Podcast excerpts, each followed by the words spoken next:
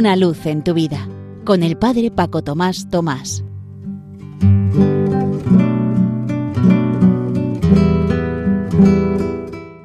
Queridos amigos de Radio María, os saludo muy cordialmente, esta vez no desde mi parroquia San José en Las Matas, cerca de Madrid, sino un poquito más desde lejos, desde Castel Gandolfo, donde me encuentro realizando una convivencia y retiro con sacerdotes de distintos países toda esta semana.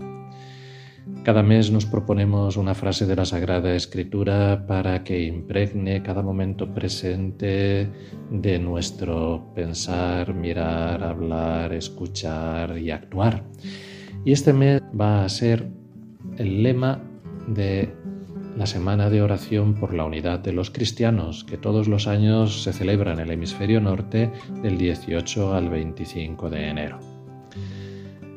La frase es, al igual que el mes pasado, también del profeta Isaías, pero del primer capítulo, versículo 17. Aprended a hacer el bien, buscad la justicia. La justicia es un tema candente las desigualdades, la violencia y los prejuicios crecen en una sociedad a la que le cuesta dar testimonio de una cultura de paz y de unidad. Y los tiempos de Isaías no eran muy diferentes de los nuestros. Las guerras, las rebeliones, la búsqueda de la riqueza y el poder, la idolatría y la marginación de los pobres habían hecho descarriarse al pueblo de Israel. Con palabras muy duras, el profeta llama a su gente a convertirse, indicando el camino para volver al espíritu originario de la alianza de Dios con Abraham. Les da varias recomendaciones, entre ellas la de nuestra frase para este mes, aprended a hacer el bien, buscad la justicia. Pero, ¿qué significa aprender a hacer el bien? Hemos de ponernos en disposición de aprender, lo cual requiere un esfuerzo por nuestra parte. En nuestro camino diario siempre tenemos algo que comprender, que mejorar. Podemos volver a empezar si nos hemos equivocado. ¿Y qué significa buscar la justicia? Esta es como un tesoro que hay que buscar y desear, es la meta de nuestro modo de actuar.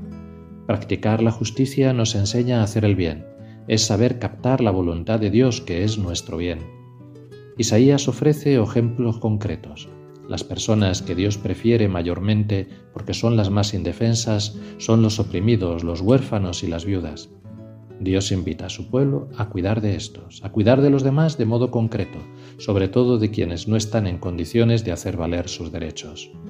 Las prácticas religiosas, los ritos, los sacrificios y las oraciones no les son gratos si no se corresponden con la búsqueda y la práctica del bien y la justicia. Esta palabra de vida, pues, nos empuja a ayudar a los demás, a tener una mirada atenta y a socorrer al necesitado con hechos. Nuestro camino de conversión requiere abrir el corazón, la mente y los brazos, sobre todo a quienes sufren.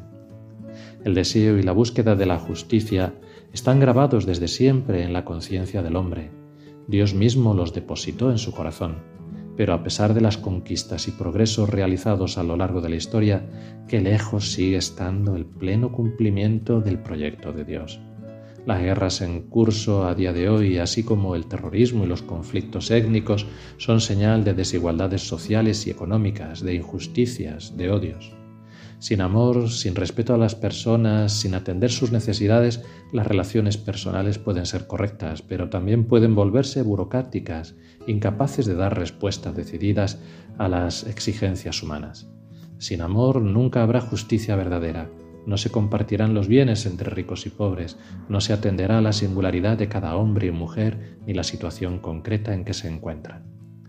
Así pues, queridos amigos, repitámonos mucho durante este mes, ante cada situación, aprended a hacer el bien, buscad la justicia y realicémoslos.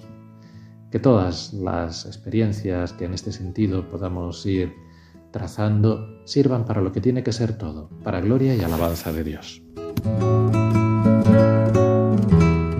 Una luz en tu vida con el Padre Paco Tomás Tomás.